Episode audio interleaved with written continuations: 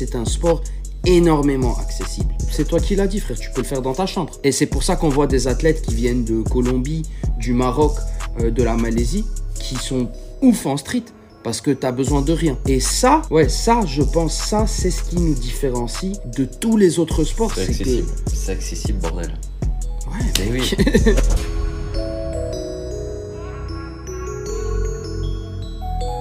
Salut à tous, c'est Matt de Street Workout Athlete. Bienvenue sur le SWA Podcast, le podcast pour les adeptes de Street Workout et Calisthenics. Street Workout Athlete est une marque spécialisée dans le domaine du Street Workout. Si tu veux en savoir plus, n'hésite pas à aller voir notre Instagram et notre boutique en ligne où on propose vêtements et accessoires pour les pratiquants. Tu peux retrouver tous les épisodes de podcast sur YouTube ainsi que sur Spotify et Apple Podcast. Aujourd'hui, on se retrouve pour la deuxième partie de l'épisode avec Niki. Je vous souhaite une bonne écoute. Salut Niki, Euh, on se retrouve là pour le deuxième épisode avec toi parce qu'on n'avait pas prévu ça, mais le, le premier épisode en fait, tu as, vraiment parlé de, de ton parcours pour qu'on comprenne vraiment euh, d'où tu viens et ce que tu fais. Euh, et j'espère que les gens ont bien kiffé. C'était, pour moi, c'était vachement inspirant. Et là, on part pour le deuxième épisode où on va parler plus de, de ta carrière dans le street workout aujourd'hui.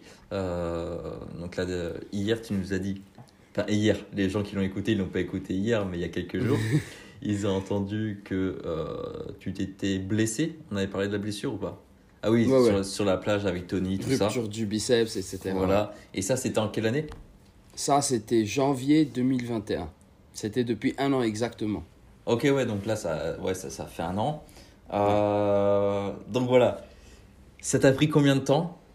De repos comment, comment la rééducation s'est passée Euh, Est-ce que tu peux nous dire les différentes étapes, tout ça, Ouais, retour dans le game? Tu peux nous expliquer un peu tout ça? Ouais, ouais, bien sûr. C'est parti. Ah, donc, ok. Donc, euh, janvier, c'était fin janvier 2021. Je me suis blessé. J'étais encore en Amérique du Sud. J'étais en Équateur. Ouais.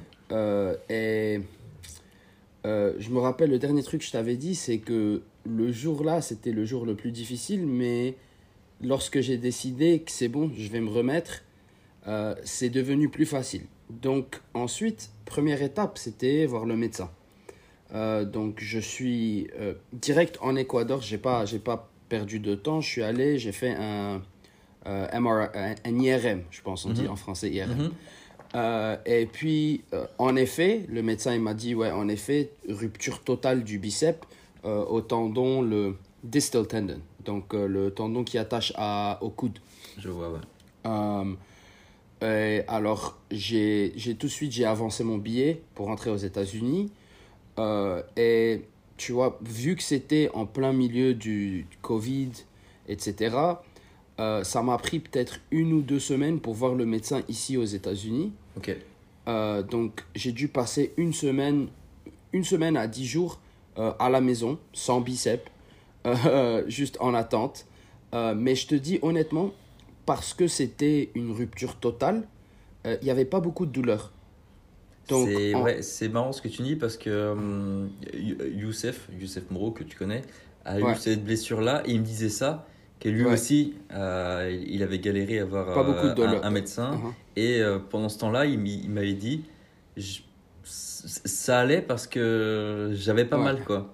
Et, Ouais. vas-y, tu peux nous expliquer pourquoi, du coup? Ouais, ouais, c'est bizarre, c'est bizarre comme ça. Alors, je sais, Youssef, il l'avait ici, la blessure, mais c'est le même, c'est le même muscle, c'est le biceps. Donc, le biceps, il attache à l'épaule et il attache euh, au coude. Hmm. Euh, mais c'est pareil, frère. Quand en fait, quand tu as une rupture partielle, ça fait très très mal parce que le bout Ça du tendon dessus. qui est encore accro- accroché, ça tire dessus et ça se déchire petit à petit et c'est vraiment horrible.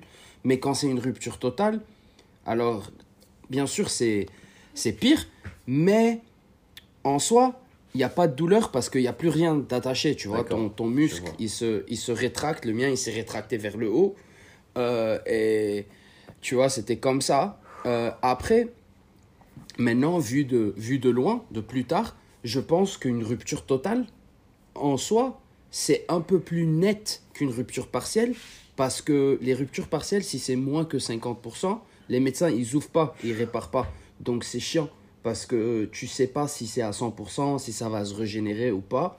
Les ruptures totales, au moins tu sais que le médecin il est rentré, il a réparé le truc et qu'en fin de compte, si tu te réta- rétablis bien, euh, c'est plus net, tu vois. D'accord. Donc, euh, donc moi, c'était rupture totale. Et tout le monde m'avait dit, je me rappelle direct, je suis rentré sur Insta parce que j'avais mon pote qui avait la même blessure. Et il m'a dit, il faut que tu check Onisuka. Et moi, déjà, je suivais euh, Ryan parce que je suis, je suis super fan Ouais. de base. Et quelques autres personnes qui avaient la même blessure. Et j'ai envoyé des petits messages à droite et à gauche, genre, euh, frérot, moi, je me suis fait mal comme toi, tu me conseilles quoi, blablabla. Euh, et Ryan, il m'avait dit, euh, écoute, fais l'opération. Parce qu'il y a des gens qui la font pas, hein, je te raconte. Alors, celle-ci, euh, donc, quand ça se détache, le muscle, il monte vers le haut. Ouais. Mais tu peux vivre sans faire l'opération. Par contre, tu perds 50% de ta flexion et 50% de ta rotation. Donc le bicep, il, il, il flex et il fait des rotations. Donc tu vois, quand je, je tourne mon bras, comment mon bicep il bouge. Donc quand tu perds le biceps, tu perds surtout de la force en rotation et en flexion. Mais tu peux vivre sans. Donc il y a des gens, s'ils sont vieux, ils font pas des trucs trop physiques, ils font pas l'opération.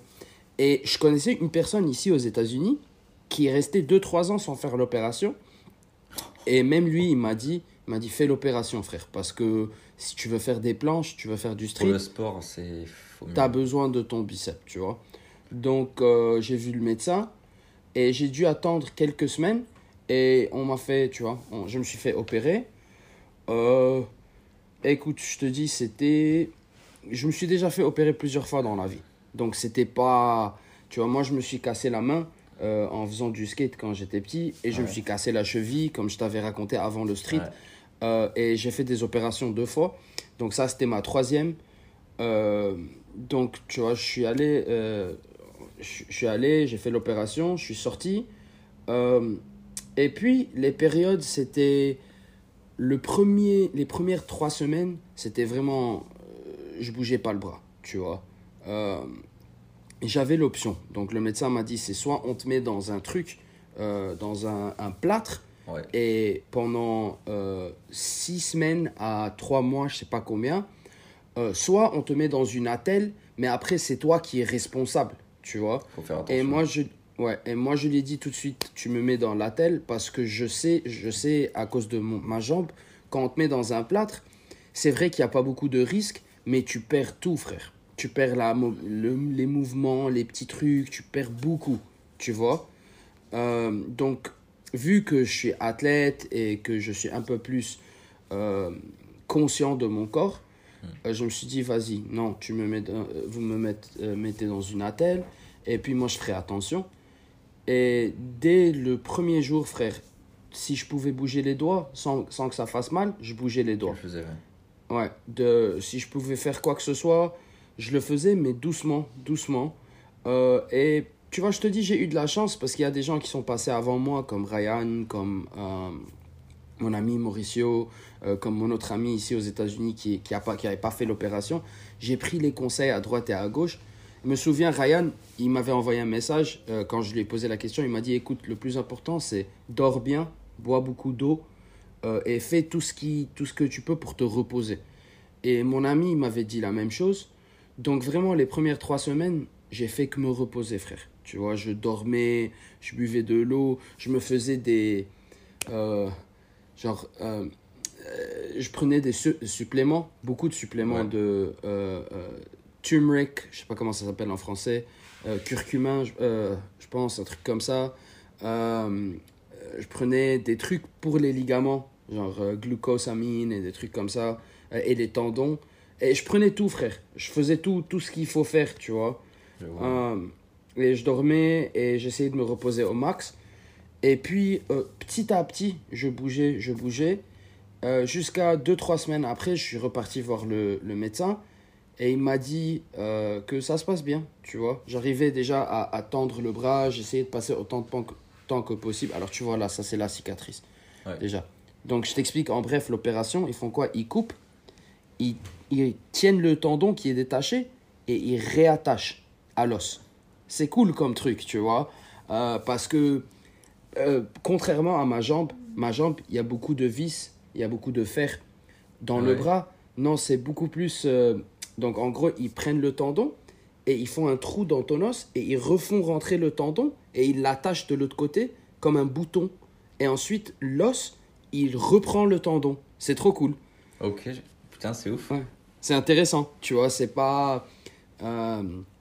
Il n'y a pas beaucoup de, de, de trucs, tu vois, donc Mm. le corps, il accepte plus facilement euh, l'opération. La jambe, moi, ça m'a pris des mois parce que ton corps, il se dit, putain, c'est quoi ça? Du fer, des vis, du métal, c'est bizarre. Mais ça, non, c'est passé un petit peu plus facilement. Euh, et frère, dès que je pouvais faire des trucs, alors si, quelqu'un veut voir, si vous rentrez sur ma page Insta, j'ai un, highlight euh, et c'est écrit dessus comeback. Et tu vois, j'ai- filmé depuis jour 1, tu vois, euh, mes, mes premières planks, mes, tu vois, les- déjà, j'avais des clients, donc je pouvais pas les lâcher. Donc même les premières trois semaines, j'avais le bras dans la telle, mais j'allais voir mes clients. Et pendant qu'ils faisaient des trucs euh, scapula, moi je faisais à une main. Pendant qu'ils faisaient des petits mouvements, je faisais tout à, à- à un Pour bras, tu vois. Ouais, ouais, frère, je voulais. C'est comme je t'ai dit, tu vois, le premier jour, quand je me suis dit non, je vais revenir, j'ai pas lâché, tu vois. Et je me suis dit, il y avait un truc qui était super important pour moi parce que j'ai vu mon ami passer par ça euh, et j'ai vu que lui, en fait, ça lui a- ça l'avait vraiment affecté. Il voulait pas trop regarder le street, ça lui faisait mal au cœur, tu vois. Et je me suis dit, écoute, j'ai pas besoin de passer par ça. Je vais rester dans le street, même si je peux pas pratiquer, parce que je suis euh, dedicated. Je suis dédié, je pense, c'est Ouais, comme ça que tu le dis. Si, si, Je suis engagé, tu vois. Euh, alors, euh, je suis, je suis resté, tu vois. Les clients, j'allais tous les jours, j'entraînais les gens, euh, je faisais des petits trucs avec eux. Euh, j'allais même chaque dimanche, d'habitude, on a une sèche à la plage. On sèche freestyle et tout. J'allais, je me posais avec les amis, je regardais, je criais. et c'était vachement cool parce que ça m'a permis de vivre le street d'une autre manière, tu vois, pas juste moi, qu'est-ce que je fais, qu'est-ce que j'ai fait aujourd'hui, qu'est-ce que j'ai envie de faire, oh je suis triste si j'ai pas posé le combo, je suis... Non, c'était différent, j'étais un, un observateur, tu vois, et ça m'a permis beaucoup de grandir dans la tête parce que j'observais les gens, je me disais, attends, c'est drôle de voir les gens, pourquoi ils font les choses, pourquoi ils font des fautes, pourquoi ils s'énervent, pourquoi ils sont contents. Euh, T'as pu observer là. Ouais, c'était différent. hein, je te dis la vérité, c'était, c'était, ça m'a fait grandir dans la tête parce que j'ai appris beaucoup de choses, tu vois. J'ai appris surtout que, à mon avis, il y a, ça c'est mon avis, hein, il y a trois genres de personnes. Il y a la personne qui fait quelque chose pour prouver aux autres. Il y a la personne qui fait quelque chose pour prouver à soi-même. Et finalement, il y a la personne qui fait quelque chose, pas pour prouver rien, mais juste parce qu'il aime faire la chose. Et généralement, les gens qui font les trucs juste parce qu'ils kiffent, ça se voit dans leurs mouvements, c'est super cool à voir, tu vois. Euh, j'ai- c'est un petit. J'ai une petite question. Est-ce qu'on n'aurait pas un peu des trois? C'est sûr, c'est sûr. On a un peu des trois et ouais. Enfin, moi, C'est comme ça que je, je, je pense, pour moi par exemple. En tant qu'athlète, tu vois. C'est sûr. Pour moi, c'est important. Je kiffe de ouf, ça c'est sûr. Je peux regarder le street, je peux pratiquer, je peux commenter dessus, je peux tout faire, je, je, je, je kiffe ça. Pour moi, parce que je sens les jours où je pratique pas, c'est, je suis pas très bien, tu vois. Et je pense qu'il y a une petite part pour les autres. Par exemple, quand je fais de la compétition, tout ça pour prouver à machin que oui, j'ai progressé. Oui, je suis Ouais. capable de faire ça. Ouais. Moi, je j'ai un peu des trois. Voilà. Vas-y, je te Non, laisse continuer. C'est sûr. Alors moi, ce que je dis, il y a une personne, une personne, mais en soi, c'est la même personne, tu vois. C'est juste dans le moment même, ça se voit, tu vois. Et un truc, j'ai appris beaucoup de choses en observant les gens, tu vois. Surtout, je vois la frustration dans l'entraînement, ça vient surtout quand il y a quelque chose à prouver, tu vois. Tu, tu les, tu les vois, les gens, même toi-même. Là, je peux être en train de parler de moi-même. Ça se voit quand j'arrive à, à la sèche et euh, j'ai quelque chose en tête. Genre, j'ai des, des expectations. Genre, je me dis, aujourd'hui, je vais poser ça ou je vais faire ça. Et ça se voit que c'est différent que quand tu arrives et tu rien en tête. Tu arrives juste pour, pour t'entraîner, tu vois. Ok. Euh, ça m'a permis un petit peu de discerner le mental, surtout euh, vis-à-vis de moi-même, frère. Parce que moi, j'avais beaucoup de sèches avant où. Euh, et ça, c'est la blessure, ça m'a aidé surtout avec ça, où j'ai remarqué que il y a plein de fois où, où tu, tu- je m'entraîne et je suis pas heureux, ou je suis euh, euh, pas content, mais pour des raisons tellement débiles, frère. À mon avis, tu vois. Euh, c'est- en soi, c'est un beau jour, il y a le soleil, il y a tout, la barre, elle est parfaite, tout se passe bien. mais juste parce que moi, je suis pas en train de poser le truc que j'avais envie de poser aujourd'hui, maintenant, je suis pas content. Et euh, avoir de l'écart un petit peu, ça m'a permis de remarquer qu'en fait, on est, on est béni, frère, de pouvoir faire ce qu'on fait. Tu vois? Euh, ouais, Genre. euh, et, et aussi, même le mental du street, parce que moi, j'aime le street. C'est ma vie, c'est dans mon sang, dans mes veines, tu vois? Euh, et j'aime tout le monde qui fait du street. Et je comprends les mentalités, tu vois? Je comprends qu'il y a des gens qui, qui sont comme ça, qui aiment la J, ou des gens qui aiment la force, ou des gens qui aiment ça. Et même moi, je te l'admets, j'ai eu plusieurs fois dans ma vie où, tu vois, tu te compares aux autres, ou tu compares les skills des autres, ou tu vois, tu, tu, tu dis, ouais, lui, il est mieux que lui, lui, il est mieux que moi, moi, je suis mieux que lui, etc., etc. Mais quand j'ai eu de l'écart, ça m'a permis de, de voir un petit peu qu'en fait, mec, tous les gens qui sortent de chez eux et qui sont pas assis sur le canapé à rien foutre, bah, euh, force à toi, tu vois. Force à toi, même si tu es en train de bosser une traction, une pompe, force à toi, frérot, tu vois. Euh, je sais pas, ça m'a, ça m'a changé un petit peu, tu vois. Euh, je te dis la vérité. Mais ouais, alors je te dis, les premiers trois mois, pour revenir à la blessure, c'était vraiment juste regagner le mouvement. Pouvoir bouger mon bras. Mon, muscle, mon bras, il était minus, frère. Euh, J'avais perdu plein de muscles, mais c'était surtout, tu vois, pouvoir bouger de nouveau, faire des trucs.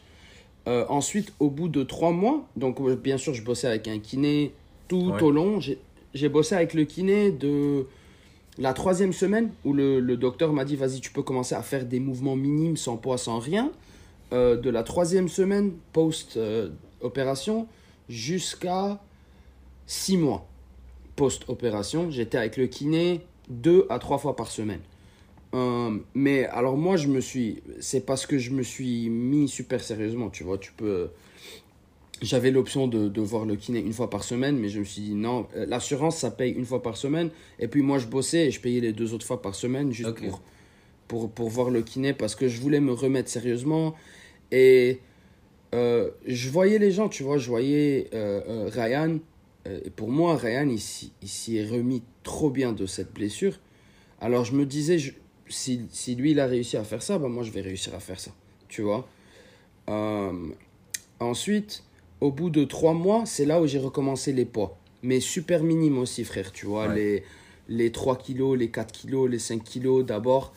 Euh, et c'était des trucs super, genre euh, euh, prendre, même, tu vois, prendre un verre, boire un verre, tu vois? Ramasser des trucs, mettre mon t-shirt, enlever mon t-shirt, me brosser les dents, la porte, tu vois, les petits trucs comme ça.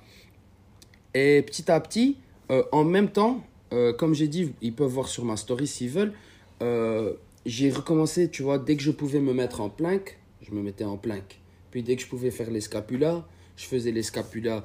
Je bossais comme ça aussi au sol. Je bossais mes épaules pour garder un petit peu la force du lean pour la planche. Et puis au bout de du jour, je sais pas, du troisième mois, j'ai pu, euh, j'ai pu, tu vois, euh, hang, me conduire sur la barre. Euh, et puis petit à petit, tu vois, le front toc, c'est revenu, les swings, c'est revenu, éventuellement les, les sorties là, les flyaway, je sais pas comment vous dites en français. Ouais, mais- ouais, les sorties. même, Ouais, les, les sorties d'abord, euh, et puis euh, les 180, les petits trucs de tech, je, je, je rattrapais pas la barre, mais juste je faisais des petits trucs. Euh, je faisais les fronts, ça recommençait. Et puis euh, au bout de deux mois, je suis passé d'un plank à un ligne planche minime. Et c'est là où moi j'ai, tu vois, j'ai commencé à être content de nouveau. Euh, et puis je me rappelle peut-être au troisième mois, j'ai fait mon premier handstand. Et c'est là où tu vois, non, peut-être le quatrième mois en fait, j'ai fait mon premier handstand, excuse-moi.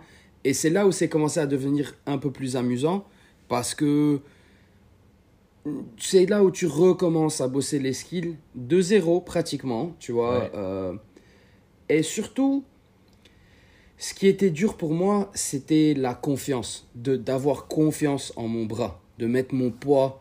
Et tu vois, ça faisait peur, je te peux mens pas. ouais. Je peux comprendre. Ouais, ça, ça, ça fait peur, tu vois. Euh, et c'est un processus de... T'accélères, tu ralentis. T'accélères, tu ralentis. Tu vois, c'est constamment ça. Et c'est un jeu de patience.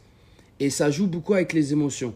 Parce que tu te sens bien, t'accélères, tu te sens au top du monde, puis tu sens une douleur, tu t'es en chute libre, frère. Tu as peur, tu sens que c'est fini, c'est mort, tu vois. Et c'est c'est constamment ça. Et c'est ce qui m'a mis face à face à mes. Je sais pas comment dire expectations en français. Euh, c'est quand tu t'attends à quelque chose. À ta vision à Ouais, ta- tu le, le fait de s'attendre à quelque chose. euh, et puis ne pas viser euh, la chose à, à laquelle tu t'attends. Et puis ça te rend triste.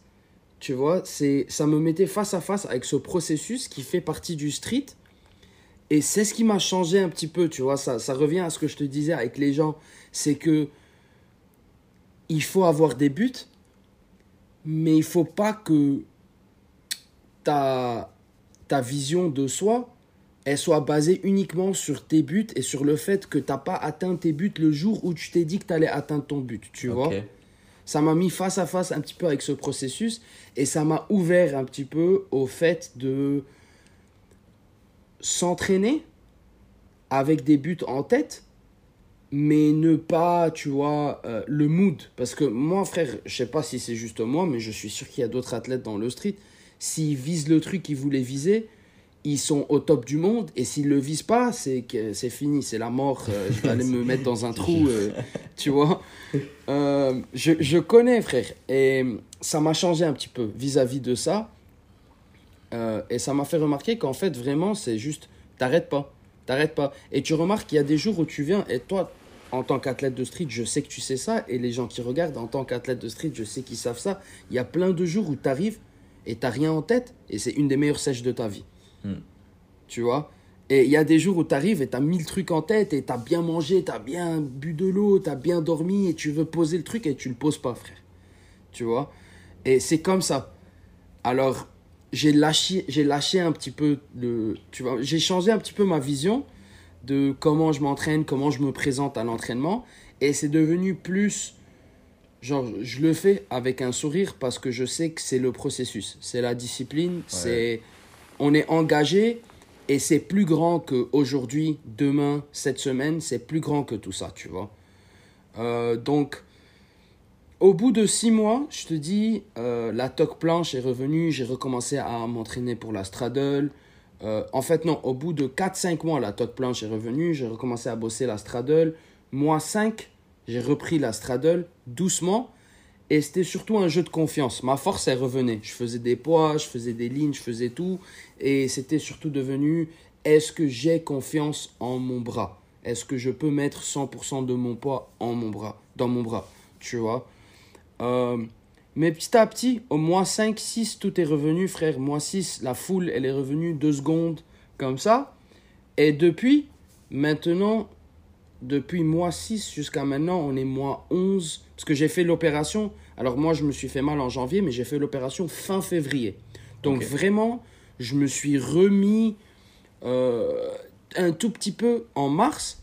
Et puis j'ai recommencé les poids en juin. Et puis, je te dirais, en, en août, c'est quand j'ai vraiment recommencé le street. Je faisais du, je faisais du, statique et de l'agilité. Et de août jusqu'à maintenant, euh, on reprend, tu vois. Et je pense vraiment début janvier, fin décembre. euh, donc euh, j'ai quitté les États-Unis pour la première fois dans deux ans. En fait, non, j'étais en Équateur, mais j'ai quitté pour aller voir ma famille. Ouais. Parce que la dernière fois que j'ai vu ma famille, c'était 2019 quand j'étais à Dubaï. Et la, la première fois que je suis reparti les voir, c'était décembre 2021. Et je suis parti, à, je suis allé à Paris et j'ai eu l'occasion de rencontrer Ryan. Euh, ça, c'est il y a 2-3 semaines. Et déjà, c'était énorme pour moi de le rencontrer, de lui dire écoute, frérot, tu, tu je sais que tu me connais pas très bien, mais tu m'as motivé énormément.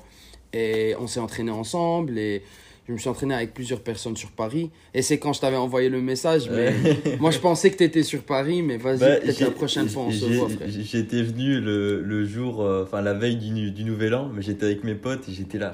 Est-ce que je lui envoie un message? Mais de toute façon, je n'allais pas m'entraîner, je passais juste, tu vois. Donc, Ouais, ouais. Mais ouais, c'était ce moment-là. Et Ouais, après, c'est- t'es allé au Liban. Ouais, ouais, après je suis allé au Liban, mais c'était surtout dans cette période où j'ai remarqué, bah écoute, je pense que finalement, j'ai repris mon niveau Ok. en planche. C'est là où tu. Est-ce que tu as été surpris justement de cette progression? Ou alors tu t'attendais à beaucoup plus tôt ou beaucoup plus tard? Tu t'attendais plus tu... C'est ça, c'est que à un moment, durant le processus, j'ai lâché l'attente, tu vois. J'ai, Mhm, Je m'attendais plus à Je rien. comprends. Mais mon but, c'était de me remettre bien, pas juste pour moi, mais pour tout le monde qui va passer par ça, parce que c'est sûr que les gens vont passer par ça. Et je te dis un truc qui m'a fait plaisir, c'est que jusqu'aujourd'hui, plein de gens qui passent par ça et qui malheureusement souffrent cette blessure, ils m'envoient des messages. Et moi, j'essaye d'être là pour tout le monde, tu vois. J'essaye. Je te dis, même hier matin, frère, un type des États-Unis m'envoie un message, il me fait j'ai pété mon bicep. Et je l'ai appelé et on s'est parlé. Je lui dis écoute, là, tu es sur un parcours, frère, et tu dois te. Tu vois, j'essaye d'être là pour les gens qui passent par ça parce que moi, il y a eu deux, trois personnes qui étaient là pour moi et ça m'a fait énormément plaisir. Genre, il y a Dylan maintenant en France, euh, Ouais. au TZ, il est passé par le même truc. Ouais. Et dès que j'ai vu, on s'est capté, on s'est envoyé des messages. Je lui ai envoyé un message, j'ai fait écoute, frère, je suis passé par le même truc. Si tu as besoin de parler, tu me parles.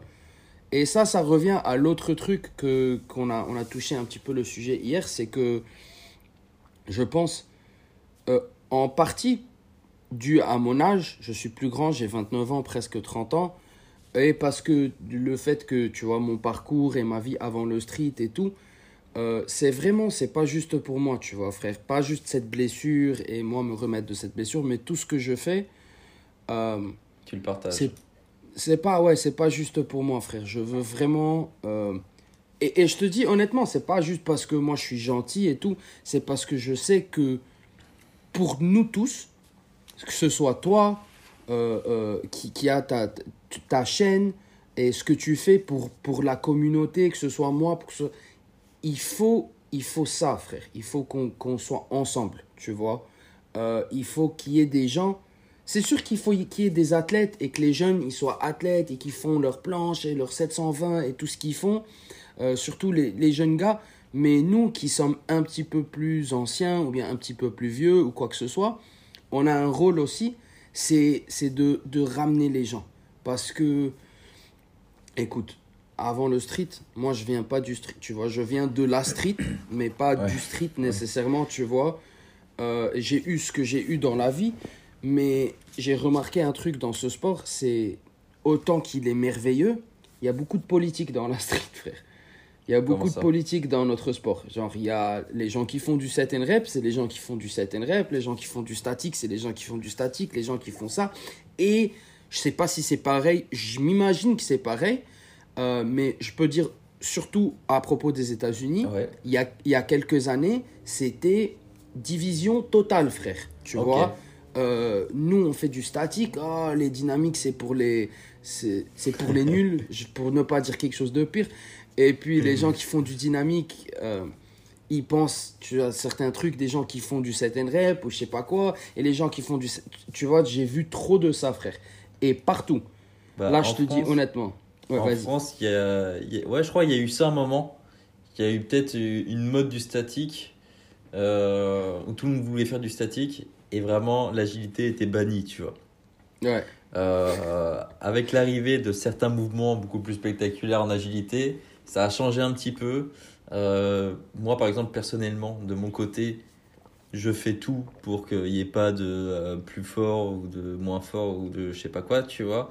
Moi, je Ouais. regroupe le, le freestyle, l'agilité, euh, enfin le freestyle en général, donc agilité, force, que force, donc que statique, que l'agilité, le set and reps, pourquoi pas le, le street lifting, bref, moi je m'en fous, ça reste du calisthenics, du street workout. Et euh, moi, je suis pas dans ce genre de. Tu vois, par exemple, Ouais. moi, je fais que du statique parce que je peux pas faire d'agilité à cause de mon épaule. Et c'est pas pour autant que je veux dire l'agilité, c'est de la merde. C'est de tu la vois. merde. Ouais. Non, en fait, c'est juste deux choses différentes. Dans le meilleur des cas, ça se regroupe et ça crée euh, le freestyle en général, tu vois, des athlètes complets. Et en fait, euh, t'as des mecs qui ont prouvé qu'en fait, en agilité, on pouvait faire des figures extraordinaires extrêmement difficiles aussi, tu vois. Donc ça, c'est... En fait, c'est le truc qui a changé un peu, je trouve. Avant, en agilité, je trouvais qu'il y a un moment, ça tournait toujours autour des mêmes moves et tout. Et Ouais. puis, t'as des cubios qui sont sortis, des mecs en Malaisie, des machins comme ça, tu vois, Ouais. qui se sont dit, voilà, maintenant, bah, t'as fait le 720, le 900, le 1080, tu vois. Et là, Ouais. là, ça a changé un peu, je trouve. Là, ça a changé un peu. Là, on s'est dit, ok, donc c'est possible parce qu'il y a un ou deux mecs qui, qui fait ça. Du coup, on s'est dit, ok, ça commence à être un, un, un vrai truc, tu vois. Ouais, ouais. Je suis, je suis d'accord. Et c'est, en fait, c'est vrai ce que tu dis, frère. C'est que récemment, ça a diminué, tu vois. Euh, ici, aux États-Unis, il y avait, il y avait une bonne division pour un bon moment. Euh, et j'ai vu ça dans plusieurs endroits. J'ai vu ça à Londres, tu vois. Euh, euh, en France, je peux pas dire grand-chose. Au Liban, c'était comme ça aussi, frère. Les... Au Liban, c'est- il y a une grande culture de set and rep et de street lifting. Euh, ensuite, le statique, un petit peu. Mais la J, pour un grand moment, c'était mort, frère. Tu vois. Et euh, moi, j'essaye de regarder ça un petit peu de plus loin, tu vois. De pas juste la politique interne du sport. C'est le fait que nous, on veut quoi en fin de compte? On veut être athlète professionnel, mais un athlète pro- dire que moi je suis athlète professionnel euh, juste comme ça, c'est cool, mais un athlète professionnel, il vit de son sport. Et si on veut vivre de notre sport, il faut qu'on qu'on soit pris au sérieux par de, de grosses marques, par le monde en général, tu vois? Et pour que ça se passe, ça, il faut qu'on soit comme ça, frère. Il faut, tu vois, tout- tous les petits trucs et les petites politiques en ouais, nous, moi, ce groupe, il n'aime pas ce groupe, ou ces gens, ils n'aiment pas ces gens. C'est cool, mais en fin de compte, pour le sport, pour moi, ça sert, ça sert à rien.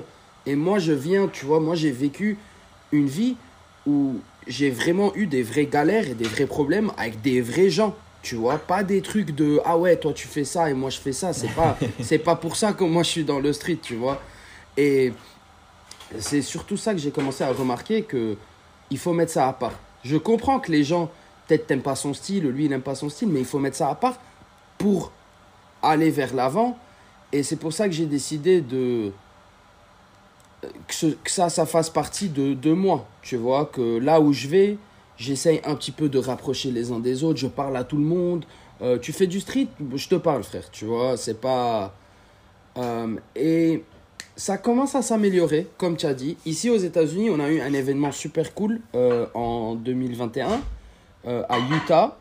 Euh, et c'était en conjonction avec euh, Kangaroo Pro. Et ils ont fait une compète. Et c'était la première compète où on avait une compète freestyle et une compète statique. Et il y a eu tous les athlètes des Ah deux oui, mondes. Ouais, je pense que tu as vu ça peut-être. Oui. Euh, elle, y est sur ma chaîne, j'ai toutes Ouais, les vidéos en plus.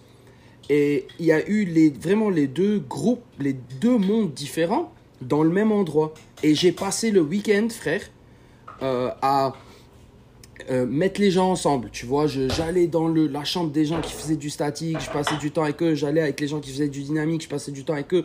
Je leur disais, venez, on se pose ensemble et tout. Et ça a vraiment rapproché les gens. Excuse-moi deux secondes. Lucy, can you make a bit less noise? Hmm. Alors, euh, euh, c'était super cool. Et euh, j'ai parlé à plusieurs personnes. Tu vois, moi et Starboy, maintenant, on s'est rapproché parce qu'il habite aux États-Unis, lui aussi. Ouais. Et lui, il te dit la même, frère. Tu vois, lui, il est encore plus vieux que, que moi dans le street. Ça fait 8 ans. Euh, il est dedans.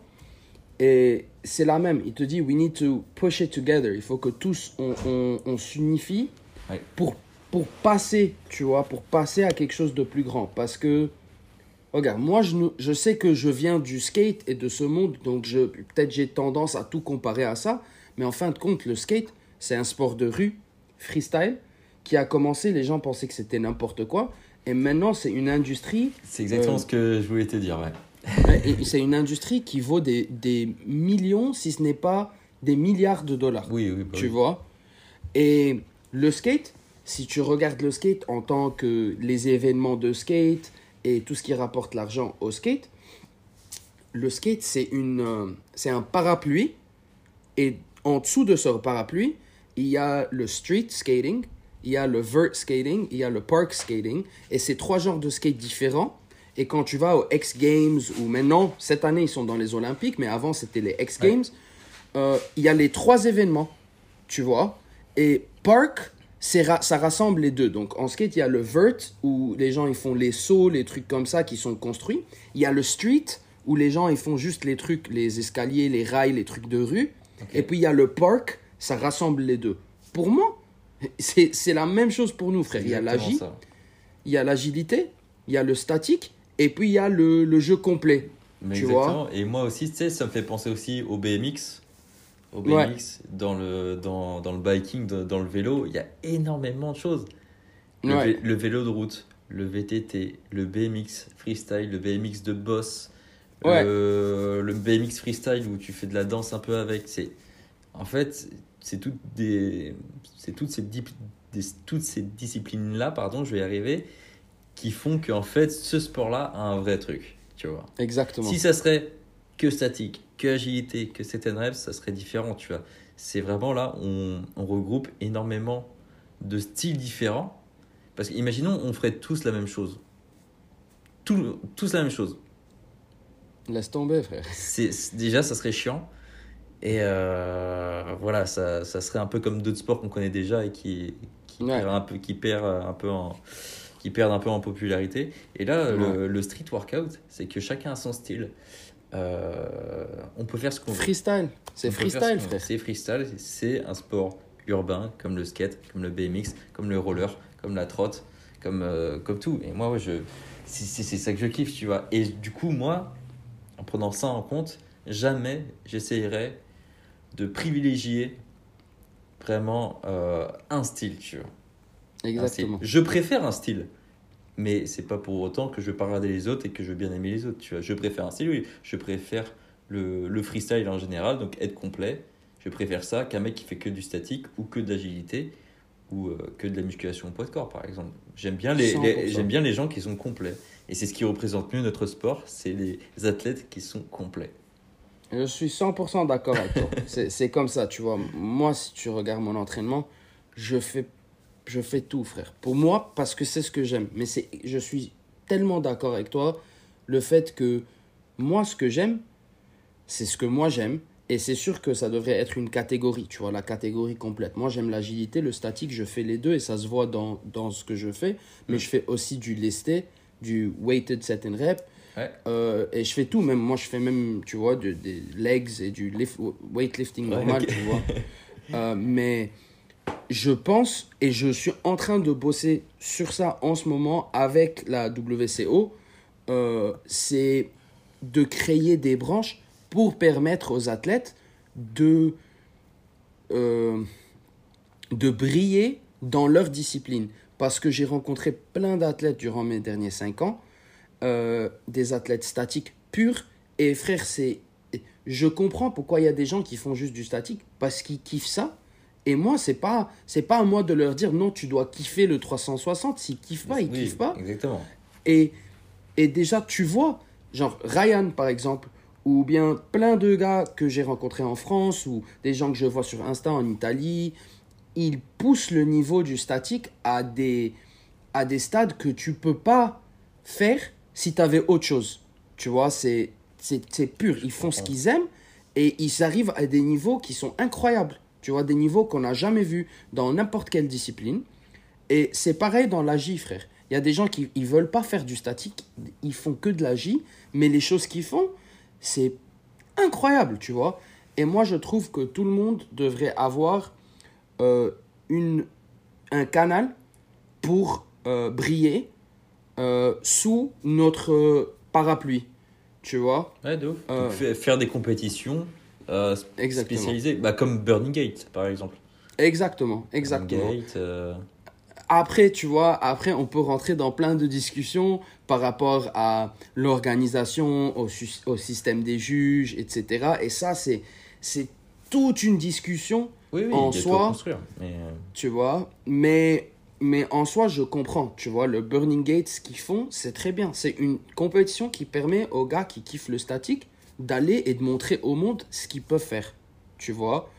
Euh, ensuite, c'est ce que moi je suis en train d'essayer de bosser avec le WCO parce que eux, ils ont en ce moment une compète, c'est Battle of the Bars, et c'est supposé être complet, mais je trouve que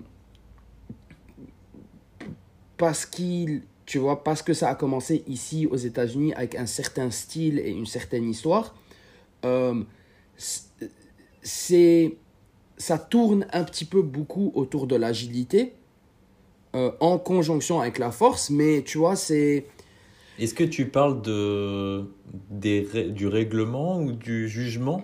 Tu parles de quoi en je pense, je pense du jugement. Je pense, ouais, je pense parce que c'est juste une compète, tu vois. Euh, et ça a commencé. Si tu, si tu étudies Battle of the Bars et tu étudies euh, le milieu dans lequel c'est né, c'est né dans les Fit- Fitness Expo des Mm. États-Unis. Donc il y a un crowd qui vient pour la fitness. Et généralement, quand il y a beaucoup de monde et ils savent pas c'est quoi le street, s'ils te voient en train de faire une planche, ils vont dire Waouh, c'est cool. Et s'ils te voient te poser sur une barre et faire un salto, même si peut-être c'est plus facile, ça prend un, peu, un petit peu plus de couilles, mais c'est beaucoup plus facile, ils vont dire Oh, c'est ouf, tu vois. Ouais, bah, c'est du Donc, show. hein. Ouais, c'est du show, exactement. Et ça a grandi à partir de ça. Euh, et c'est ce que c'est aujourd'hui. Pour moi, c'est la meilleure organisation. Pour moi, en termes de. envers les athlètes, tu vois. C'est la seule organisation que j'ai vue qui. Ils payent les tickets, ils payent le logement, ils te payent que tu gagnes ou que tu perdes, ils te payent et ils s'occupent de toi. Ouais, c'est ouf, frère. Ils te traitent comme un vrai athlète, pas comme d'autres organi- organisations qui te disent ouais, il faut que tu il faut que tu payes pour venir, il faut que tu payes pour participer. Et même si tu gagnes, tu vas gagner un. Un, un je sais pas, mec, tu vas même pas gagner de l'argent. Tu vois, tu vas gagner une coupe et tu vas rentrer chez toi, tu as dépensé 500 euros et puis t'es- c'est mort, tu vois. Ouais. Euh, Exactement. Mais justement, j'ai j'ai envie de revenir euh, là-dessus après euh, sur les compétitions avec toi. ouais, sur sur sûr. l'organisation des trucs. C'est sûr. Vas-y, mais alors, c'est pour ça que moi, je suis, je suis très fan de, de Brandon et de WCO et de tout ce qu'ils font parce qu'ils sont vraiment professionnels et ils, ils they care about the athlete. Genre vraiment, ils, Il prend soin de. ouais, il prend soin de l'athlète, tu vois, il te traite comme un athlète. Alors là, pour le futur, ce que je suis en train d'essayer de bosser avec eux, c'est de, de, d'ouvrir les branches un petit peu plus, de permettre aux athlètes complets de participer dans la compétition complète qui a de l'agilité et du statique, mais aussi de créer des branches pour les athlètes qui veulent faire que du statique ou les athlètes qui veulent faire que du Mhm. dynamique. C'est ce que je suis en train d'essayer de dire. Complètement. Et moi, je suis d'accord avec toi. Tu vois, moi, j'aimerais organiser des compétitions plus tard, euh, freestyle, donc avec des athlètes complets, tu vois. Et j'aimerais euh, pas forcément faire un tournoi que statique, parce que là, après, il faut le faire sur deux jours et tout. Mais pourquoi pas faire des battle guests, tu vois, comme au battle Ouais. de bar, tu vois. Des battle guests. Et je prends des mecs qui ont du potentiel en statique et qui aiment que ça. Et je les fais affronter, tu vois. Ouais, Et ça fait un, un genre de show aussi. Et, et s'il y a des mecs qui font que du freestyle, pareil. Je prends deux mecs, one versus one. La bam, ce tu vois. super. Par Ce contre, il y vraiment un vrai tournoi, donc euh, une vraie compétition où il faut être complet, tu vois, où tu as plusieurs battles et tout. Mais j'aimerais faire des, des battle guests, tu vois. Vraiment. Ce serait super cool, frère. Et ça, je kifferais de ouf. Et pour euh, revenir à ce que tu disais sur les compétitions, euh, en fait, là, tu me parlais vraiment de- du, du top du top, tu vois. En mode, t'es athlète, t'es sélectionné grâce uniquement à ton niveau. Et c'est ça qui est, qui est trop bien. Tu travailles Ouais. pour, tu montres ton niveau via les réseaux, Instagram, etc. T'es sélectionné. À partir de là, t'as plus rien à faire. Tout est, euh, tout est planifié. Billet d'avion, on vient te chercher. T'as une maison, je me rappelle d'un Battle of the Bar, je crois que c'était peut-être à, à Las Vegas. Et euh, WCO avait euh, loué genre une grosse baraque. Ouais. Et euh, je sais même pas si tu étais déjà là, mais euh, Genre, ils étaient 20 ou 30 athlètes là-dedans, tu vois. C'était une énorme villa, tu vois. Et tout le monde était ensemble. Et justement, ça, c'est trop bien, tu vois. Je préfère ça, moi. Je préfère Ouais. que tout- tous les athlètes soient dans une maison ou dans un hôtel tous ensemble plutôt que de prendre un hôtel pour, si, euh, pour lui, pour lui, pour lui, pour lui. Là, les gens sont vraiment ensemble et c'est ce qu'ils veulent, de toute façon. Les Ouais. mecs, s'ils viennent, c'est pour être avec les autres, tu vois. Et ça, je 100%. kiffe de ouf. Et, euh, et là, ouais, tu me parlais vraiment de, de l'orga, euh, l'orga euh, trop bien faite et tout. Le problème, c'est, comme on le disait juste avant, c'est un nouveau sport. C'est un nouveau Ouais. sport, comme le skate au, au départ, comme le BMX, comme tous les sports freestyle au départ. Il n'y a pas de thunes, il n'y a pas d'oseille, il n'y a rien. Ouais. C'est très très difficile. Les organisateurs des compétitions, c'est qui? Au début, la plupart, c'est des athlètes. C'est toi, Ouais. c'est moi qui organisons des compétitions. C'est On comme ça. ne sait pas avoir, on- que- euh, comment faire pour avoir euh, cin- 50 000 euh, euros, 50 000 dollars pour une compétition? Nous, on ne sait pas. Moi, je suis athlète. Je suis pas que commercial, tu vois. C'est très compliqué. Ouais. Mais on y arrive petit à petit. Il y a des gens qui arrivent à lever de l'argent pour faire des compétitions, d'autres qui organisent mieux les compétitions, qui prennent... et en fait, on se regroupe. Nous, c'est ce qu'on est en train de faire en France. C'est qu'on regroupe les gens qui font des compétitions, on apprend nos erreurs et on crée, tu vois, une vraie charte, euh, un vrai truc. Et on prend les compétences de chacun, en fait. Le mec Ouais. qui est capable d'aller chercher les sponsors, donc l'oseille. L'autre qui est, pas- qui est capable de planifier vraiment une compétition pour que ça soit bien.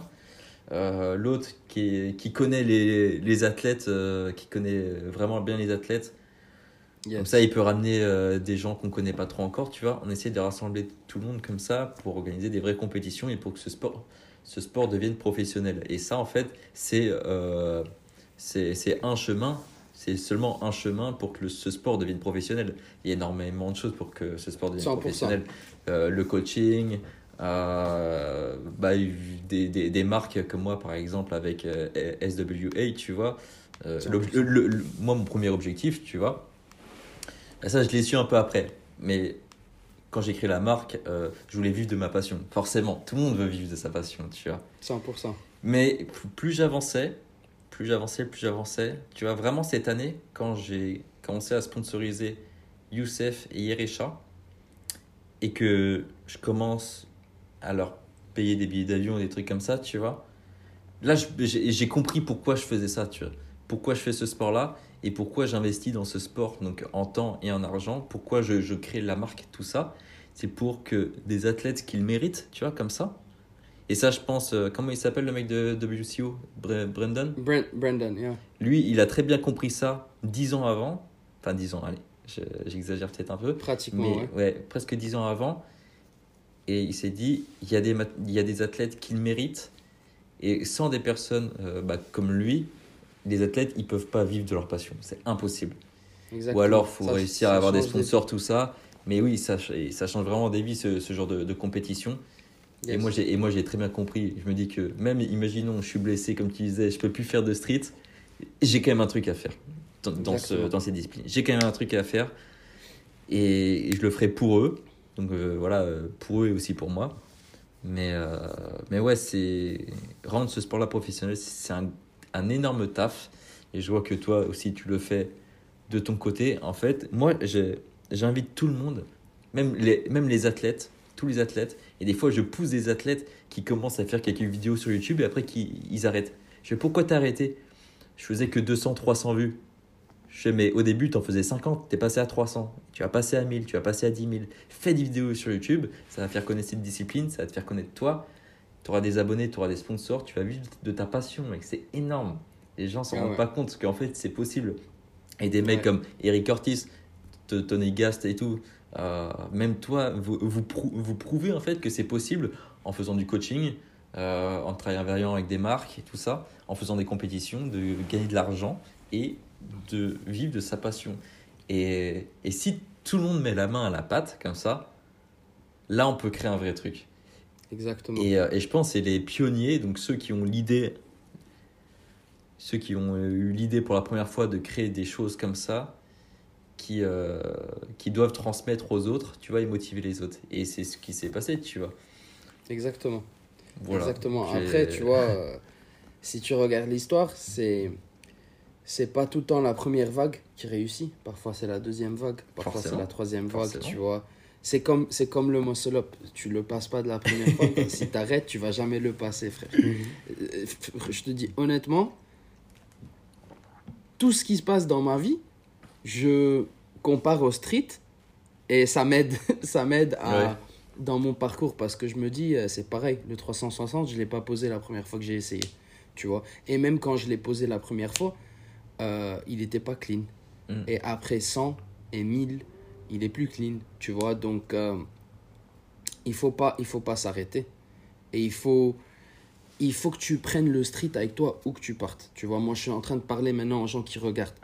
Euh, tu, le street c'est toi et toi tu es le street. Et oublie un petit peu euh, lui ce qu'il fait et toi ce que tu fais. Si quelqu'un fait du street et toi tu fais du street, vous êtes vous avez quelque chose d'énorme en commun. Tu vois, Euh, c'est que vous portez le sport sur vos épaules. Alors euh, tu vois, prends ça, prenez ça avec vous, n'importe où. Euh, parce que ça, ça va nous aider. Et c'est comme tu as dit, frère. Il y a des gens qui sont, tu vois, il y a des gens qui sont athlètes et il y a des gens qui, qui doivent faire certains trucs et être euh, des pionniers dans certains euh, aspects pour pousser les choses vers l'avant. Et le contenu, c'est aussi, ça s'ajoute à ce que tu as dit. Faire du contenu, ça aide. Ça aide beaucoup. Euh, c'est me- c'est mettre. cré- créer du contenu sur les réseaux sociaux, par exemple, c'est mettre une petite, une petite pierre à, à- à l'édifice, tu vois, c'est juste mettre la main un peu à la pâte. En fait, c'est plein de petites actions comme ça qui fait que on crée un vrai truc. Et euh, parce que ce sport-là, c'est un sport individuel de base, tu vois. Il y, a, yes. il y a énormément d'athlètes qui s'entraînent dans, dans leur chambre, comme Yes. moi par exemple, parce que j'aime ça, j'aime m'entraîner seul. Donc Yes. c'est c'est vachement individuel comme sport. Mais au-delà des trainings, c'est que ça reste quand même une communauté, tu vois. On le voit dans les compétitions, dans les rassemblements, tu vois, dans les rassos. Euh, je pense aux États-Unis, il y en a aussi euh, sur la plage et tout. T'as des mecs qui sont prêts à faire 1000 bornes, 1000 kilomètres pour venir juste rencontrer des mecs qui font le même sport que Pourquoi? Mais parce qu'ils sont, ils sont uniques, tu vois. Genre, ils sont, dans, ils sont dans leur bled. Ils sont dans leur bled, gros. Personne ne fait du street. Ils sont là, vas-y. Je m'entraîne Ouais. dans ma chambre, mais à un moment, putain, je me fais chier. Et ils viennent, ils viennent au rasso, ils font 100, 200, 500 bornes, 1000 bornes. Et c'est ça qui est ouf. C'est ça qui est ouf. Et ouf. c'est- Et c'est ça qu'il faut retenir. C'est-à-dire que si les gens sont capables de faire ça, en fait, euh, ce sport-là, on peut l'amener super loin, tu vois. C'est On peut sûr, l'amener super loin. c'est sûr. Suis Et convaincu. je pense, frère, euh, je pense que on arrive quelque part parce que ça a pris les années que ça a pris pour arriver où on est aujourd'hui, mais je pense qu'on est en train de de tourner autour du bon truc parce que déjà le niveau, il est arrivé à un stade maintenant euh, quand on parle catégorie pro, euh, parce que je comprends, tu vois, euh, et ça c'est pas c'est pas pour rabaisser personne, mais les catégories intermédiaires, je comprends pourquoi le public général, ça les intéresse pas trop, parce que voir quelqu'un qui galère un petit peu à faire ces trucs, pour quelqu'un qui n'a jamais vu du street, peut-être c'est pas aussi captivant, mais finalement, je pense les catégories pro, on est en train d'arriver à un stade où le niveau, pour le public général, les gens qui n'ont jamais fait du sport, ça c'est captivant à voir. Donc ça, en combinaison avec les événements qui deviennent de mieux en mieux, en combinaison avec la technologie, le streaming, le, le contenu qui sort des événements, des trucs comme ça, je pense qu'on arrive à un stade où on va transitionner finalement, parce que moi, à mon avis, la plus grande étape qu'on a à passer maintenant pour devenir un vrai, vrai sport, c'est le premier événement qui, euh, qui rapporte plus d'argent qu'il n'a dépensé, tout va changer. Ça, ça c'est quand tout va changer parce que c'est quand c'est ce moment-là où un business, une marque, une grande marque comme euh, je sais pas Nike frère ou n'importe qui, Reebok, euh, c'est là où quelqu'un de, de grand ou même peut-être une organisation comme les X Games, ils vont regarder notre sport et ils vont dire OK, ça rapporte de l'argent. Et c'est à ce moment-là où tout va changer. Parce que si tous nos événements, même si on a les meilleurs événements au monde, frère, et on dépense 100 000 dollars pour faire un événement, si on dépense 100 000 dollars et on rapporte pas 100 000 dollars, il y a pas, c'est pas, euh, it doesn't make sense. C'est pas, il a pas de, c'est pas logique pour un business, tu vois. Mais le jour où on dépense 50 000 dollars, on fait un événement et on, on, rapporte 80 000 dollars en streaming, en tickets, en etc. etc. C'est là où, où les gens vont nous regarder, ils vont dire ah, ils ont fait du bénéfice. C'est comme ça le monde, frère. Tu vois Et je pense qu'on y est presque. Parce que le niveau, déjà, pour rapporter du bénéfice, il faut de l'audience. Il faut, il faut des gens qui sont prêts à payer pour regarder. Et de nos jours, avec les streaming, même si le streaming, frère, euh, même si le stream il coûte 1 dollar ou 5 dollars, tu vois, il faut pas que ça coûte 50 dollars comme la UFC, mais si ça coûte 5 dollars, et déjà les, les événements de. euh, Il y a plein d'événements que je regarde en live, tu as des milliers qui regardent, frère. Des milliers, 5 000, 10 000 qui sont live en train de regarder le truc. Si, si chacun il paye 5 dollars, frère, et tu as 10 000, ça c'est 50 000 balles de streaming, tu vois. Euh, et tu vois, toi, euh, euh, si, si Dieu le permet, frère, et le Covid c'est fini, ça passe. Euh, ensuite, les tickets, tu vois, moi je suis sûr que si tu as un bon battle, bon niveau, des athlètes super pro, dans une grosse ville où il y a une communauté, les gens vont payer 5-10 balles pour venir voir le battle. Et donc le jour où, où on arrive à ce stade, où on dépense peut-être 10 000 pour faire l'événement et on ramène 20 000, tout va changer, à mon avis. Mm. Tu vois Euh, Et on y est presque. Tu C'est en- vois, c'est en construction, c'est en construction. Ouais, on y est presque. Il faut juste qu'on continue, tu vois. Les athlètes, il faut que ça continue à pousser le niveau. Les gens qui font du, du contenu, il faut que ça continue à pousser le niveau. Les gens qui font les événements, tout. Il faut qu'on bosse ensemble. Et surtout, il faut qu'on mette à part les petites différences et qu'on se dise, écoute, moi, moi je, me, je te pose une question. Toi qui regardes, ou bien toi, Matt, ou bien je me pose la question à moi-même. Est-ce que tu préfères avoir 100% d'une compagnie qui vaut 100 balles ou 10% d'une compagnie qui vaut 100 000 balles? Logiquement, 10% d'une compagnie qui vaut 100 000 balles. Donc, c'est au lieu de te focus toute ton énergie à que toi tu deviennes genre je veux pas tu vois je veux pas dire quelque chose de mauvais à propos de vas-y je vais le dire de Chris Heria par exemple moi quand j'ai commencé dans le street lui c'était un des plus grands noms tu vois Ouais. mais une des choses que j'ai remarqué au fur et à mesure du temps c'est que le type il met toute son énergie à grandir Chris Heria mais il, il fait rien pour la communauté Pour son et en personal fin, branding. Ouais, exactement. Et en fin de compte, lui, il est énorme, mais la communauté, tu vois, Je vois, pour, pour moi, pour moi, il y a quand même du bon. Il y a quand même du bon. Il y a des avantages et des inconvénients. L'avantage, il a quand même bien démocratisé euh, tout ce qui est ca- calisthenics, tu vois. C'est super bien, c'est bien quand même, tu vois. Il y aurait- Il y aurait plein de mecs comme ça, ça, ça serait trop bien, tu vois. Donc, il a ramené beaucoup de gens. Euh, grâce à lui, il y a plein de gens qui pratiquent ce, ce sport, cette discipline, tu vois. Mais en fait, son, son objectif, c'était pas de, de faire monter des athlètes ou de créer des événements. C'est ça, Ouais. c'est ça le truc. Après, est-ce qu'on peut lui en vouloir? Non, non, Je sais pas. c'est pas, c'est pas que je lui en veux personnellement du Oui. tout. Au contraire, je l'ai vu plusieurs fois, le gars. Je suis allé même dans son studio m'entraîner. Ok. Euh, c'est juste que moi, j'essaye d'apprendre des gens, tu vois. J'essaye de regarder un petit peu et d'apprendre. Et je remarque que le type, il est devenu énorme, mais il n'a pas fait grand-chose pour la communauté. Mm. Et au fur et à mesure du temps, c'est cool. Le type, il est riche, tu vois. Mais est-ce qu'il n'aurait pas pu avoir plus de succès s'il avait mis un peu plus d'énergie dans la communauté? Pourquoi je dis ça? C'est, Ça revient à ce que j'ai, ce que j'ai dit euh, il y a deux minutes, c'est que moi, je préfère faire partie de quelque chose d'énorme, être une petite partie d'un truc énorme, que d'être une énorme partie d'un truc euh, moyen. Ah tu ouais, vois. je vois. Je vois ce que tu veux dire. Euh, c'est juste, c'est juste une, une petite question à se poser parce que Ouais. on peut être énorme. Le, le truc, c'est réellement, et je dis pas ça parce que je suis dans le street, le potentiel est fucking gigantesque, mec. Et c'est parce que c'est un sport énormément accessible. Genre, euh, tu vois, le, les sports de neige, le ski, les sports de, je sais pas, de chevaux, je sais pas quoi, ça, c'est hyper cher. Il y a 1000 personnes qui font pas ça. Mais après, même les sports plus basiques, genre le skate et tout. Il y a plein de gens dans les, en Afrique, frère, euh, euh, au Moyen-Orient, ils peuvent pas faire ça parce que même les routes, il n'y a, pas de- il y a pas de béton sur les routes, frère. C'est Ouais. du sable, tu vois. Euh, moi, où j'habitais, c'est la merde. Il y, a du béton, mais il y a des trous partout. Tu peux pas faire du skate. Il faut aller euh, trouver des terrains de, de basketball qui, sont, qui ont le, le sol lisse pour faire un petit peu de skate. C'était galère et j'ai essayé pendant six ans, j'ai pas réussi.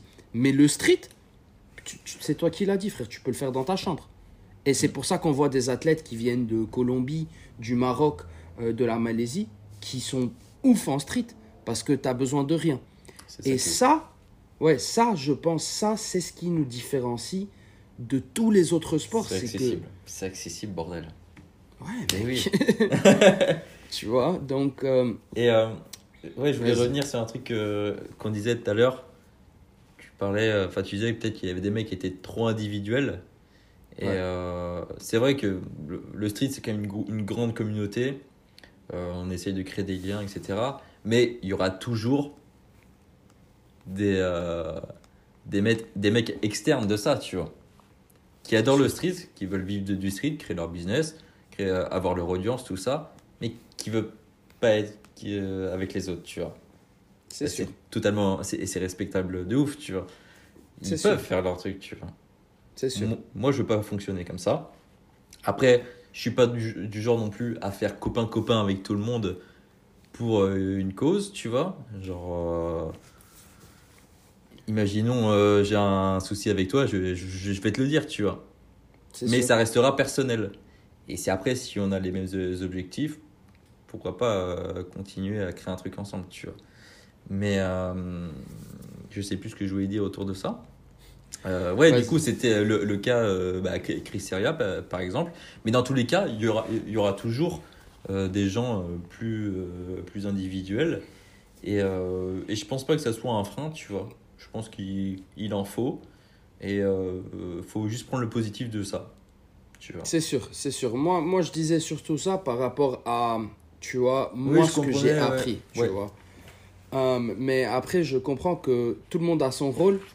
Et je peux Mm. pas, tu vois, venir dire aux gens, toi, tu dois faire ça et toi, tu vas faire ça. Ah, forcément. Euh, ouais, moi, je fais ce que je fais, je pense ce que je pense, et Ouais. puis euh, on verra. Mais je sais, frérot, que tu avais plusieurs questions, donc je suis là.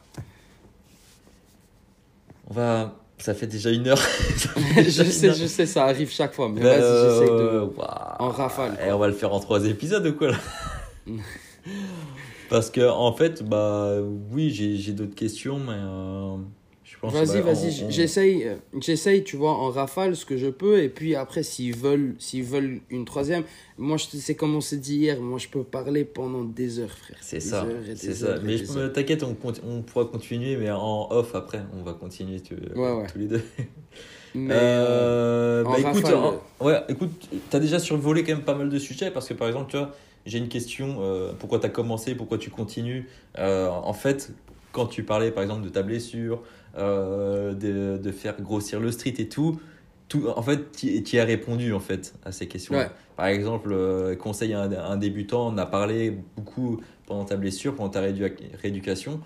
Euh, ça, ça répond à Ouais. cette question-là. Là, Alors, j'ai une- dire- Vas-y, vas-y. je vais te dire juste super rapidement, peut-être pour résumer un petit peu, euh, je continue parce que c'est plus que c'est plus que juste pour moi. Tu vois, je continue, euh, c'est pas juste pour moi. Si c'était juste pour moi, peut-être j'aurais arrêté. Tu vois, je te dis la vérité. Mais je continue parce que ce que j'aime le plus, frère, c'est que quand tu as peur, quand tu as une insécurité, un manque de confiance en soi, et que tu vois quelqu'un et que tu as le sentiment de lui, il l'a fait, moi, je peux le faire, euh, je veux être ça pour, pour les gens. Que ce soit parce que tu as 29 ans et tu te dis, est-ce que c'est trop tard pour moi de progresser en street? Est-ce que c'est parce que tu pèses plus que 75 kilos et tu te dis, est-ce que je peux faire des planches et de l'agilité et ça? Est-ce que c'est parce que tu t'es pété le bras et tu penses que c'est fini pour toi? Tout ça, je veux que tu, si tu me regardes, que tu sentes que non, je peux le faire. Parce que moi, j'ai vu des gens dans ma vie et je me suis dit, non, je peux le faire. Et ça, c'est, ben, ça me tient encore. et ben justement, ça, ça, ça enchaîne bien pour la prochaine question parce que la prochaine question, c'est quelles sont tes inspirations? Et en fait, c'est ça que tu veux devenir, c'est inspirer les gens. Tu veux inspirer les gens. Tu veux Exactement inspirer les ça. gens parce que toi, il y a des gens qui t'ont aidé, des gens, des, des situations qui t'ont aidé, qui t'ont inspiré pour devenir le mec que tu es aujourd'hui. Et tu te dis, en fait, j'ai envie de rendre l'appareil, tu vois. J'ai envie que ça continue comme ça, tu vois. Exactement. Ok, Exactement. et, et, et quelles sont tes inspirations euh, à l'heure d'aujourd'hui là, qui, qui t'inspirent en street workout, euh, dans la vie, dans le business, dans, le, dans tout? Ok. Dis-moi. Euh, alors, déjà, juste en général, euh, depuis que je suis petit, euh, Kobe Bryant m'a tout le temps inspiré énormément euh, de, du côté mental et du côté euh, peut-être je suis pas le plus fort, peut-être je suis pas né avec le plus de talent, mais si je m'y mets, c'est ça mon talent, tu vois. C'est que si je m'y mets, il y a, je sais pas si, si, tu vois, il se peut que je sois pas né avec la prédisposition, mais je suis né avec la capacité de m'y mettre. D'accord. Et ça, ça m'a tout le temps inspiré énormément. Euh, ensuite, dans le street, euh, tu vois, j'ai des gens qui m'inspirent de loin en termes de leur, euh, leur capacité, ce qu'ils font. Il y a beaucoup de gens, tu vois, je, je, je vois sur Insta les Kubios en agilité, les, euh, les Russes, tous les petits Russes là qui, qui sortent, euh, chaque jour il sort un nouveau frère qui font des 720, des 900, ça m'inspire énormément de les voir. Euh, en force, ça aussi. Surtout, déjà en force, je vais dire dès le début, Vicky Santoro, c'était une de mes plus grandes in- inspirations. Et ensuite, Victor Kamenov. Euh, ça, c'est, tu vois, la vieille école. Euh, mais récemment, c'est un mix de ce que tu peux faire en street et qui tient en tant que personne. C'est ce qui m'inspire le plus, tu vois. Mhm. Euh, et je vais te dire deux personnes en speed. En force, c'est Onisuka parce que, euh, parce que je sais par quoi il est passé et je vois son niveau aujourd'hui. Et pour moi, Trop fort. pour, pour prendre un, un niveau comme ça, après une blessure comme ça, moi qui sais c'est quoi ce que tu sens quand tu te blesses comme ça, euh, c'est le mix de ces deux choses qui fait pour moi que le gars, c'est une inspiration totale en force. Et en agilité, c'est le petit Tony, frère. Et c'est pas juste parce que c'est un de mes bons, bons amis, mais c'est parce que c'est un champion euh, dans la vraie vie et c'est un champion dans la tête et c'est un champion dans le cœur. Tu vois, c'est un très, très bon gars. Et euh, il a un mental super. Euh, et la façon, parce que moi je l'ai vu, j'étais une des seules personnes de son côté quand il a battu Eric. Euh, je l'ai vu la première fois quand il a battu Thomas en. Euh, je l'ai vu un petit peu partout. Et c'est quelqu'un qui m'a tellement inspiré avec la façon dans laquelle il se présente à ses compétitions et à ses entraînements. C'est quelqu'un qui se présente comme s'il avait rien à perdre. Même si c'est le champion du monde, il se présente comme s'il avait rien à perdre. Et il met tout. Il n'a pas peur d'être vulnérable. Il a pas, c'est pas l'athlète qui va venir et se dire vas-y je, je garde ce move pour le prochain round ou bien je sais pas si je vais choper ce move donc je vais pas le lancer ou je sais pas si je vais. Il, il met tout sur la table frère, qu'il gagne ou qu'il perde. et pour moi c'est c'est réel tu vois. C'est quand tu le vois c'est réel frère. C'est ce qu'il fait sur Insta c'est réel. Il le fait dans le dernier round en finale de compète. Euh, il, il excuse-moi pour le mot, il s'en bat les couilles, frère. Et moi, je kiffe ça. Tu vois, donc euh, je vais dire en street, je vais dire c'est Onisuka et c'est le petit Tony, Tony Gas. Mm. Bah, moi qui connais les deux, du coup, parce que Ryan, je me suis aussi entraîné avec lui. Mhm. Trop bon moment, tu vois. Euh, Tony, j'étais en Égypte avec lui quand il était à la World Cup en 2018. Mhm. Et j'ai ressenti ce que tu m'as dit là. Ouais. Et même, euh, j'ai ressenti son énergie positive, son énergie qu'il a en fait. C'est ouf, hein, mais Tony, quand tu le croises, tu, quand il est en face de toi, il, il peut avoir le physique d'un gamin que, tu peux croiser partout, tu vois. Mais l'énergie Ouais. qui, l'énergie qui se dégage de ça, c'est pas n'importe quel gamin, tu vois. C'est pas n'importe Ouais. quel gamin. Et, et c'est ouf, c'est indescriptible, tu vois. C'est indescriptible, Ouais. c'est. Déjà, il est fort physiquement, il comprend son corps à son âge, il sait comprendre son corps, il est intelligent, franchement, il, est- il est super intelligent, justement. Euh, il n'a pas peur de parler, il n'a pas peur de se mettre dans des, dans des situations où il pourrait se mettre dans la merde, tu vois. Il n'a pas peur de ça. Je pense qu'il aime le risque, Ouais. il aime tout ça. Et c'est ce qui fait que euh, ce gamin que tu pourrais croiser dans, dans la rue comme ça, en fait, euh, c'est pas un simple gamin, tu vois. Ouais, exactement. Et si, si tu me permets, je vais ajouter deux personnes parce que pendant que tu parlais, euh, ça m'est revenu. Euh, Il y a un athlète brésilien, il s'appelle Tavares. Je pense que tu connais Only Tavares. C'est quelqu'un que j'ai rencontré Thiago. en 2000. Ouais, Thiago. Ouais. Que j'ai rencontré en 2017. Et depuis, on a été très très bons amis. Je l'ai rencontré à un Battle of the Bars ici. Et c'est quelqu'un qui m'a inspiré énormément parce que moi, j'ai tout le temps eu des, des doutes à propos de mon âge. Et lui, euh, je sais pas si le monde le sait, mais il a 33 ans, frère. Oh. Et il, et il devient de plus en plus fort tous les jours. C'est ouf. Et c'est un gars qui a commencé le street à 27 ans. Tu vois Euh, ouais. Putain, putain de merde. Désolé pour, Et- le, pour le langage, non, hein, mais. Ouais, mais tu vois, donc si jamais tu te dis est-ce que je suis trop vieux? Non, t'es pas trop vieux, frère. Parce que le gars, il fait que, de, que monter de niveau. Et il a 33, presque 34 ans cette année. Euh, donc, et c'est un, très, un très très bon gars. Euh, et finalement, je vais dire Daniels, frère. Daniels, parce que je trouve que ce que Daniels a fait pour le street euh, dans la vie, c'est pas quelque chose qu'on. Ouais, Daniel. C'est pas quelque chose qu'on peut ignorer. Le gars, c'était le visage du street pendant plusieurs années. Euh, et il a grandi en conjonction avec le street. Il, il- il faisait ça depuis l'âge de 15 ans. Il a pionnier, c'est un pionnier dans le contenu, De ouf. de dans, dans tout. Et quoi que les gens disent à propos de lui, le gars, il a tout mon respect. Parce que pour faire ça, tu vois, pour faire ce qu'il a fait et, et vivre la vie qu'il a vécue et faire les choses qu'il a fait, c'est quelqu'un qui a mon respect et il a fait beaucoup pour notre sport. Et c'est lui, c'est quelqu'un, pour moi, qui a pas juste euh, pensé à son nom, mais il a pensé au sport. Tu vois, il a pensé à la communauté, aux compétitions, et il a mis ça devant le monde, et il a fait ça de son cœur. Donc il a mon respect à fond, ce type. Tu vois? Ouais, et pourtant, bah, moi, moi qui connais aussi euh, Daniels, parce que je l'ai rencontré, bah, je sais plus combien de fois, mais on, a- on a jugé ensemble, euh, Ouais. on dormait dans les mêmes hôtels, j'étais avec lui euh, aussi en, en, en Égypte et tout, on a, on, on a pas mal discuté. Et, euh, et de base, moi, quand j'ai rencontré au début, pour moi, c'était quand même un mec qui était assez individuel, tu vois. Et pourtant, pourtant, il a quand même fait énormément de choses, tu vois.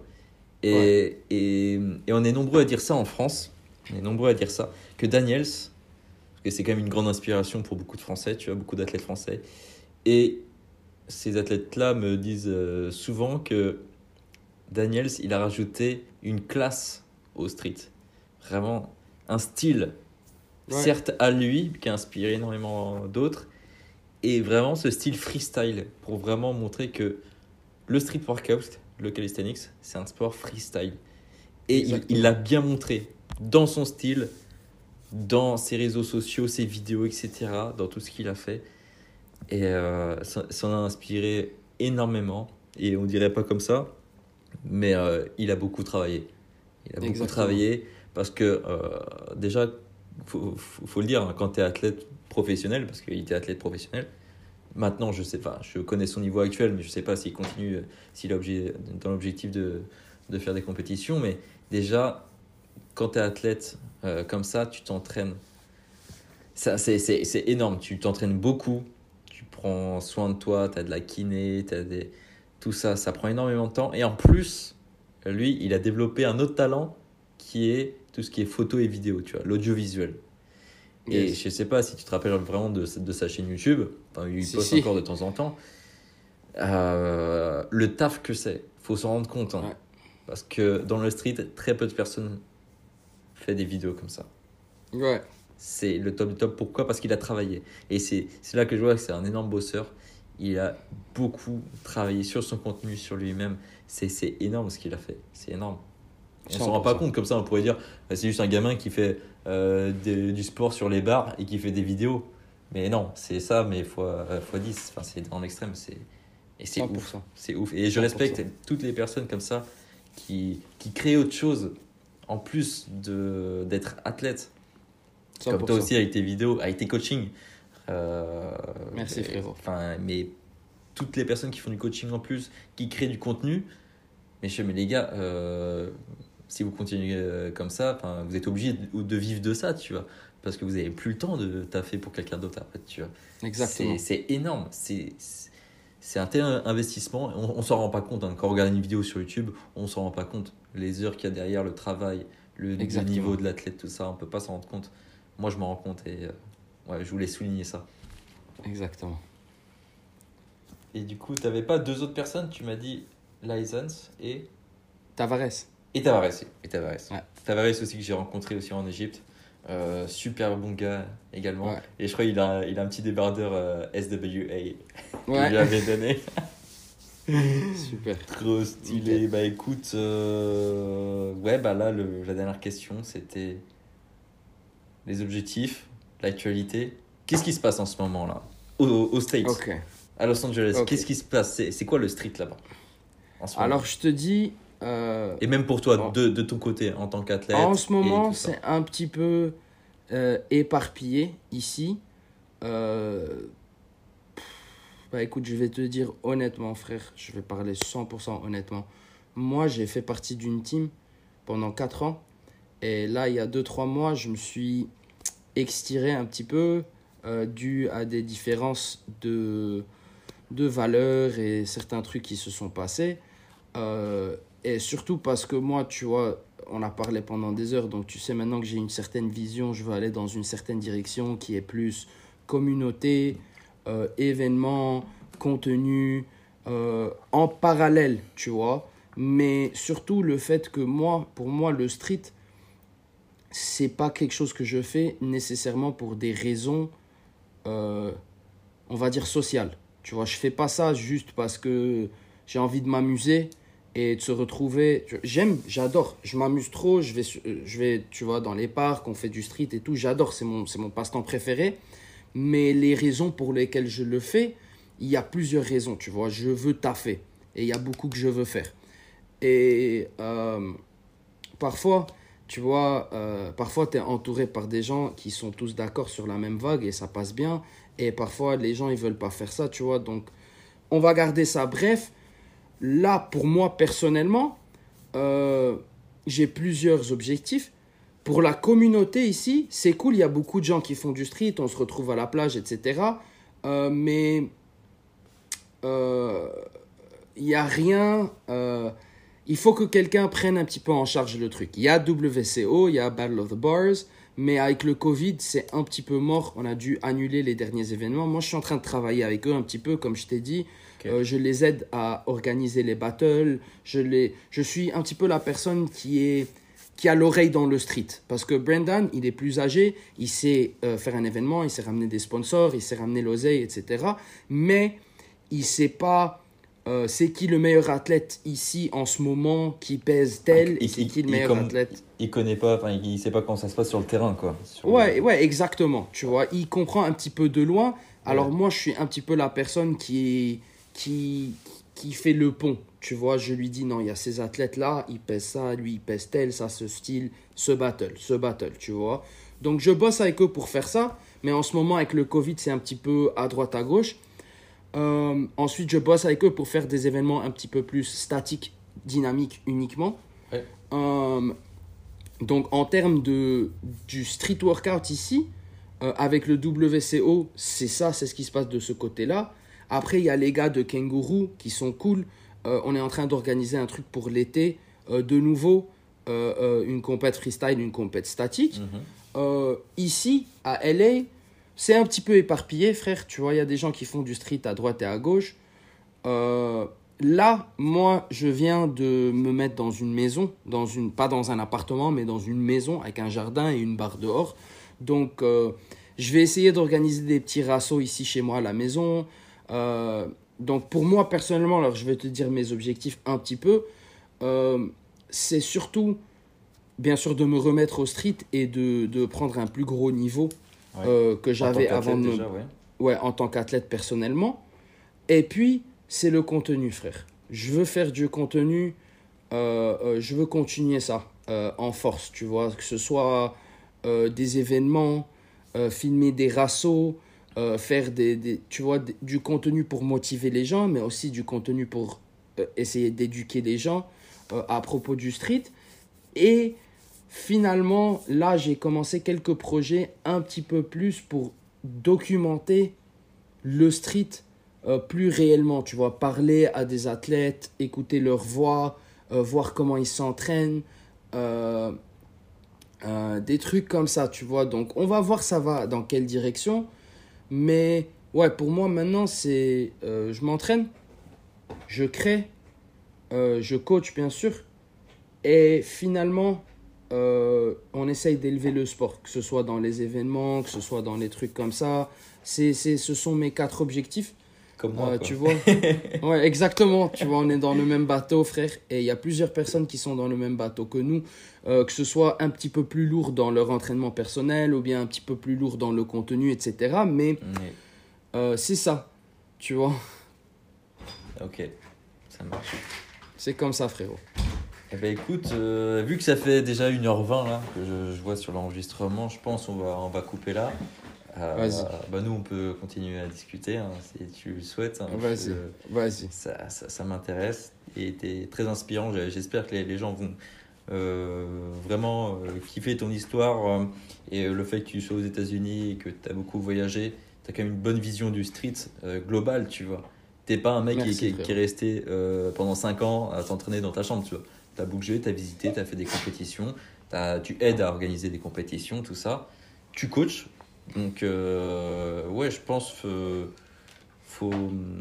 J'ai j'ai- hâte d'interviewer d'autres personnes comme toi, tu vois, qui ont cette vision-là aussi. Bah, je, je, j'en rencontre beaucoup. hein. Tu sais, en France, euh, il y a quand même beaucoup de personnes qui sont dans cet état d'esprit et je reste avec eux, tu vois. En plus, je m'entends bien avec eux, donc c'est encore mieux. Je m'entends bien avec eux.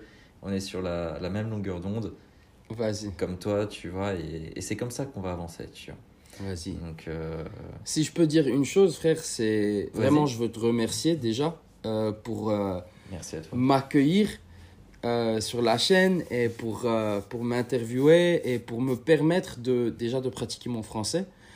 Et j'ai de la chance que je viens de rentrer. Ça faisait trois semaines que j'étais en France, donc mon français, il est, il est encore bien. Euh, ensuite, de pouvoir parler euh, au public euh, français qui fait du street et qui est probablement dans le même bateau que nous. Donc, je te remercie énormément et je te remercie déjà pour ce que tu fais, frère.